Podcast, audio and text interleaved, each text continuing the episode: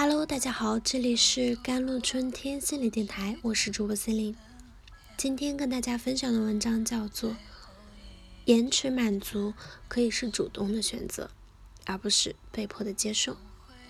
前两天，一个二十二岁的姑娘因为无法延迟满足苦恼而跑来找我。她说，她完全无法克制自己某一时刻的吃东西、购物的欲望。如果她看见了某个食物想吃，但是现在没有刷牙，理智告诉他应该去刷完牙再吃，但是内心的迫切无法克制，会直接坐下狼吞虎咽。再比如买某种东西啊，理智告诉他买了暂时没有用，或者性价比很低，但是想买的愿望无法克制。他还有一种表现就是性子特别急，一有什么事。就要马上买，马上做，受外界影响限制后，就会特别生气着急。他问我怎么办，怎么培养自己的延迟满足？张爱玲说，有些事来得太晚了的话，快乐也不会那么痛快了。根据百度百科的解释，延迟满足是指一种。甘愿为更有价值的长远结果而放弃及时满足的抉择取向，以及在等待期中展示的自我控制能力。从第一章，我们可以看到，它最终的志向是满足，而不是延迟；是甘愿，而不是被迫。然而，很多人却误用了这理论，将重点放在了延迟的控制力训练上，而不去管这个延迟是否有意义呀。并且还进而放大化，充斥在育儿、理财、购物等各类生活事件及其评价体系中，就像天冷以后的皮草一样，现在不买以后还会冷吗？就像小时候想要的洋娃娃一样，长大以后还香吗？就像这个二十二岁的姑娘一样，没有刷牙想吃又有什么错呢？被迫延迟后的满足，只会让自己变得越来越纠结，越来越优优柔寡断。而在这种被迫的过程中，就像这位想吃东西的姑娘一样，变得挫败；就像想买皮草而纠结放弃的你一样，心里一直惦记着，成为了不快乐的自己。而这已经失去了延迟满足的初心。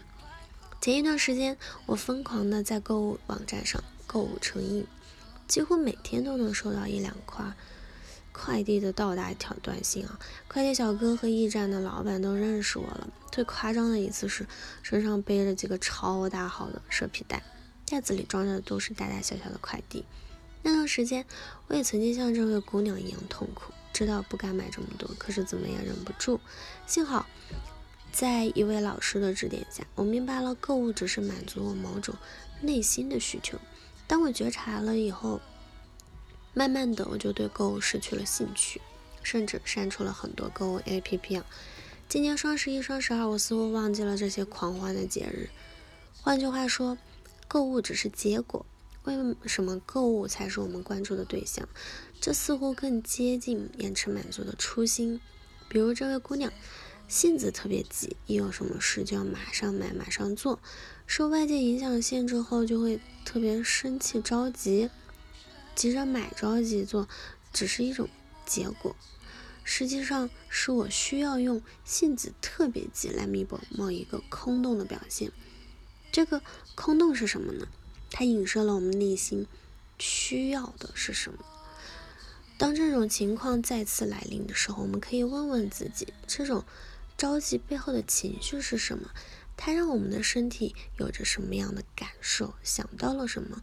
还可以在平静的时候问问自己：印象中最早关于受外界影响限制后就会特别生气着急的一件具体的事情是什么？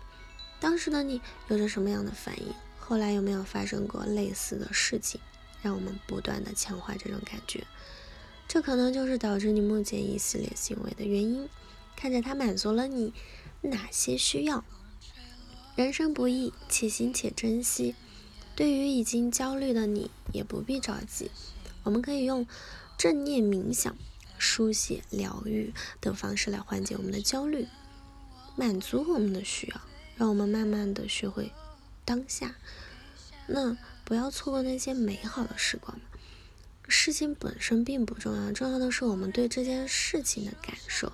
我们要知道，延迟满足不是单纯的学会等待，也不是一味的压制自己的欲望，更不是让自己只经历风雨而不见彩虹。说到底，它是一种克服当前的困难情境，而力求获得长远利益的能力。如果某一天你主动的、自愿的为更有价值的长远结果，克服了当前的困难，而放弃了及时满足的选择。恭喜你，你获得了延迟满足的能力。一切是你主动选择，而不是被迫的接受。那么，所有在此基础上获得的能力，都将是受益终生的能力。好了，以上就是我们甘露春天的节目内容啦。关注我的手机微信号：幺三八二二七幺八九九五。我是 c e l i n e 我们下期节目再见。